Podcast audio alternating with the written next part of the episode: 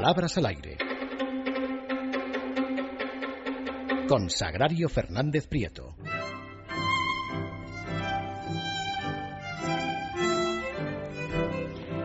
Nueve cuarenta y ocho minutos. Sagrario Fernández Prieto, muy buenas noches. Pues muy buenas noches. Yo no sé si nos has escuchado en Tiempo de Cultura, pero mm, hablábamos de ti, eh, porque precisamente tratamos el, el, aumento de ventas en la Feria del En Libro. feria. Tú has estado este fin de semana firmando tu libro Palabras Sí. al Aire. Cuéntame cómo ha ido. Pues muy bien, ha sido una experiencia preciosa. Venían los oyentes a verme, he conocido a muchos de los que me escriben habitualmente, pero no les ponía cara, pues ya se la, se Ya la se puedo poner. Y eh, ha sido una experiencia muy bonita y muy agradable. El número de ventas ha estado bien, el ambiente estaba estupendo, hacía calorcito, pero se te olvidaba el calor. A mí por lo menos se me olvidó. Y muchos amigos que vinieron a verme también. En fin, que volvería, volvería Qué bien, mañana. Qué bien, Sagrario. Pues no vamos a defraudar a tus oyentes que ya estarán pegados a la radio para que nos cuentes esas palabras al aire que nos traes hoy. Pues vamos allá. Voy a empezar con un informativo, una Venga. noticia, una noticia que dice así: Nelson Mandela mejora favorablemente. Porque es lo que tiene mejorar, que a veces se mejora favorablemente y otras veces se mejora pero empeorando. Pero no, Nelson Mandela estaba mejorando favorablemente. Se puede dejar, como ya hemos, hemos comentado en otras ocasiones, en que Nelson Mandela mejora y punto. Sobre el accidente de tren que ha habido en Argentina hace poco, la semana poquito, pasada. sí. Los dos convoys se han convertido en un amasijo de hierro. Convoys. Los sustantivos y adjetivos terminados en Y, precedida de vocal, forman tradicionalmente su plural con ES. Por ejemplo, ley, leyes, buey, bueyes, convoy, convoyes. Y los que se han incorporado al uso más recientemente, que son en su mayoría palabras procedentes de otras lenguas, hacen el plural en S. Jersey, jerseys, spray, sprays. Continúo con una actriz en una entrevista. A los hijos se les quiere a todos igual porque todos son de la misma camada. Esto es una madre visceral, ¿eh? Luego, Visceral. vamos. Todos son de la misma camada. La camada, como ya sabemos, es el conjunto de los hijos que pare de una vez una hembra de mamífero silvestre, es decir, animal vertebrado. Vamos, no una mujer. No es nuestro no caso. una mujer. Podía haber dicho se les quiere a todos igual porque todos nacen del mismo vientre o son de la misma sangre o algo por el estilo.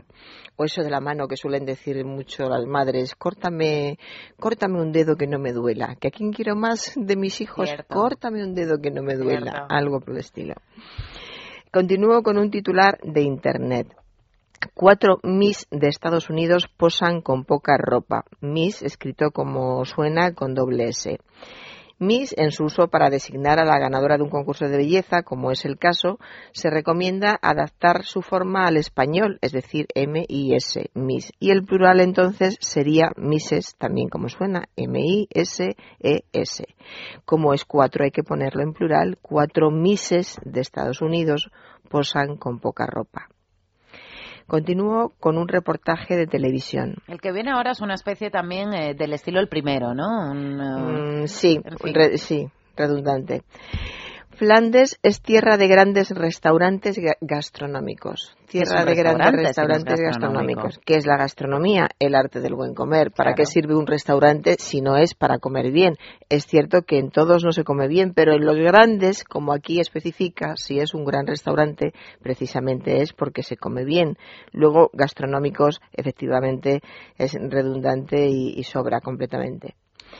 Eh, ahora esto me lo manda un oyente de un informativo en el que hablaban sobre la visita del heredero al trono de Japón y estaban hablando de Akihito. Y dice, desde joven demostró que no era un heredero a la vieja ultranza. A la vieja ultranza Esto en en vez un de informativo de decir, televisión. en un informativo de televisión. En vez de decir a la vieja usanza. Es decir, según el uso o costumbre. Y lo que quería decir, o por lo menos lo que tenía que haber dicho, es que no era un heredero eh, a ultranza, es decir, un heredero a toda costa, sin concesiones. Eh, por ejemplo, es un defensor a ultranza de la libertad, de esa forma se utiliza a ultranza. Pero nunca a la vieja ultranza. A la vieja usanza, sí, que además hablando de Japón, pues es, es muy adecuado Sí. hablar de viejas usanzas. Desde luego. Otro oyente, Antonio desde Madrid, eh, nos manda desde un programa de deportes mm, dos gazapos, dos perlas que las llama él. El Real Madrid suele vender jugadores a la alza, es que a mí eso ya me suena fatal. Al alza. Pero bueno. Fatal a todo el mundo. Además, estamos tan acostumbrados a oír al alza, operación mercantil o bursátil que se realiza previendo subida en los precios o cotizaciones, que además en estos últimos años, mira que lo diremos veces. ¿Quién nos iba a decir que lo íbamos a oír tanto? Desde luego pues todavía hay gente a quien se le cuela, pero yo pienso que son errores eh, pasajeros a la alza, por lo menos en este caso. Y el mismo oyente nos manda este otro caso en el mismo programa, además, refiriéndose a la selección nacional de fútbol. Es una selección de fútbol predestinada de antemano otra vez algo parecido a lo Como el ejemplo número uno y número del, cinco. Del, ya como lo lleva Has todo. visto, cinco. Efectivamente, predestinar es destinar anticipadamente algo o a alguien para un fin. Luego ya en su significado está implícito el concepto de anticipación. Claro. Así que sobra este de antemano. Es una selección de fútbol predestinada, supongo que para el triunfo es lo que querría decir. Explícame la siguiente porque de verdad que no. La, la siguiente. Pues nos la manda un oyente también y se escucha en un documental una voz en off que habla sobre los suricatos. Los suricatos son unos pequeños mamíferos de la familia de las mangostas. Y dice así. Los animales, mientras van de expedición de caza, vigilan que no vengan depredadores por aire. Todos los ojos escanean el cielo. Escanear eh, sabemos que es utilizar un escáner y un escáner es un aparato para exploración médica, en informática un dispositivo óptico que reconoce y traduce formas y caracteres o también un aparato que transmite y recibe señales. Hay que reconocer que como metáfora es incluso bonita. Los animales miran al cielo y lo miran con tanto interés, tan detenidamente, lo normal sería decir lo vigilan, lo observan, vigilan, observan con tanto detenimiento que parece que lo están escaneando, están llegando a más profundidad que la habitual con una simple mirada. En realidad ha utilizado una metáfora que yo insisto que como metáfora no está mal. Lo que pasa es que yo creo que un informativo sobre animales, pues no está para utilizar metáforas. Creo que las metáforas se deben eh, reservar para otros momentos y otro tipo de, de discurso. Despacio, sí. Y, y en estas ocasiones lo que hay que ser es precisos. Continúo con un comentario de un programa deportivo. El Barcelona tendrá problemas en el caso que Messi no se recupere.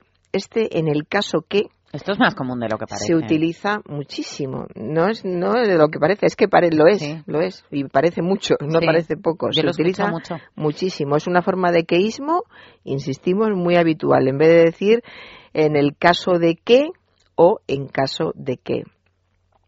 Otra más, una inauguración sobre una inauguración del AVE Madrid-Alicante. Sonia Castedo y Rajoy no han coincidido juntos en la foto. Otra vez otra redundancia. Coincidir es encontrarse una persona en el mismo lugar que otra. Y imagínate que dicen han coincidido separados. Claro. Eso sí que sería un problema. Si se trata de una foto, pues sería no han posado juntos. Y me queda una. ¿Tengo tiempo? Claro que sí. Pues en un programa de corazón. El final de su refluyente historia de amor pasará por los tribunales. Estaban hablando de un matrimonio que lleva cinco o seis años casados y, y se van a separar. Y entonces la comentarista dice, el final de su refluyente historia de amor. Refluyente mm, eh, es un derivado de refluir que significa retroceder o volver hacia atrás un líquido. Luego yo creo que no quería decir re- Yo creo que tampoco no refluyente, sí. nada. Quizá quería decir refulgente, resplandeciente que tampoco sí puedo decir a qué historia de amor se refiere porque el error es de la persona que estaba haciendo el programa, no de ellos. Es la relación entre José Campos y Martínez Bordiú y Ajá. Carmen Martínez Bordiú. Entonces no es una historia de amor resplandeciente, tampoco.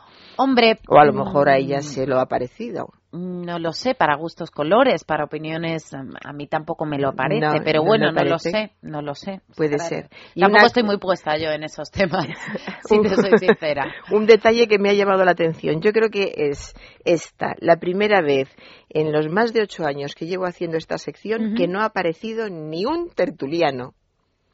Ni uno. Habitualmente hay uno, dos, tres, hay bastantes. Bueno, Pues ni uno, ya ve que, Bueno. que hoy es, es un día histórico. Bueno, pues eh, vamos a señalarlo en el calendario. 17 de junio a las eh, 10, eh, 9 y 58 minutos de la noche. Sagrario, quédate con esto porque no sé yo si se va a volver a repetir. Lo tendremos en cuenta. Y no había tertulianos. Sagrario Fernández Prieto, muy buenas noches, muchas gracias. Nos vemos el miércoles, estoy contigo. El jueves, Jueves, perdón. el jueves nos vemos. Un besito. Un beso, Sagrario. Una pausa y volvemos con el repaso. Es la noche de César